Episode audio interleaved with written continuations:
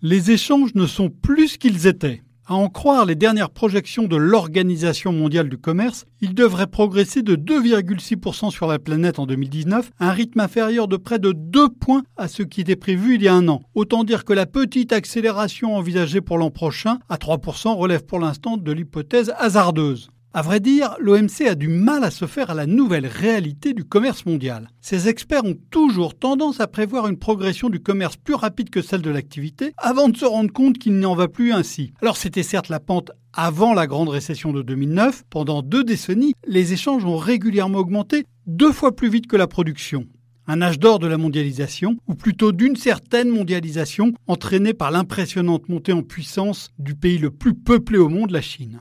Mais depuis, la pente a changé. Le commerce mondial progresse désormais au même rythme que l'activité, sauf quand il y a une accélération sensible comme en 2010-2011 ou en 2017. Et à l'avenir, seuls les pays émergents semblent encore en mesure d'accélérer le commerce, comme l'estiment les économistes de l'OMC. Leur essor à eux passera par l'échange, comme l'a montré l'Asie au cours des décennies précédentes, avec le Japon, puis les dragons, puis la Chine.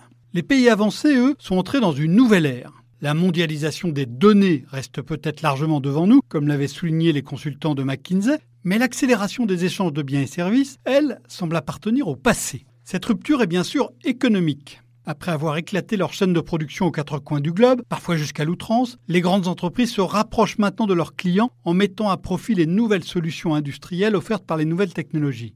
Mais cette rupture est aussi politique. L'incertitude, qui est souvent invoquée par les économistes pour expliquer la longueur des échanges, cache une résistance de plus en plus grande aux échanges. C'est d'ailleurs le point commun à tous les populismes. D'où le Brexit, qui risque de durcir brutalement les frontières d'un grand pays pour la première fois depuis près d'un siècle. D'où le protectionnisme de Trump, qui va bientôt s'attaquer à l'industrie automobile. D'où aussi les exigences croissantes de contenu local. Ce n'est pas le meilleur des mondes, mais c'est celui vers lequel nous allons. Il va falloir compter sur ses propres forces, comme disait Mao.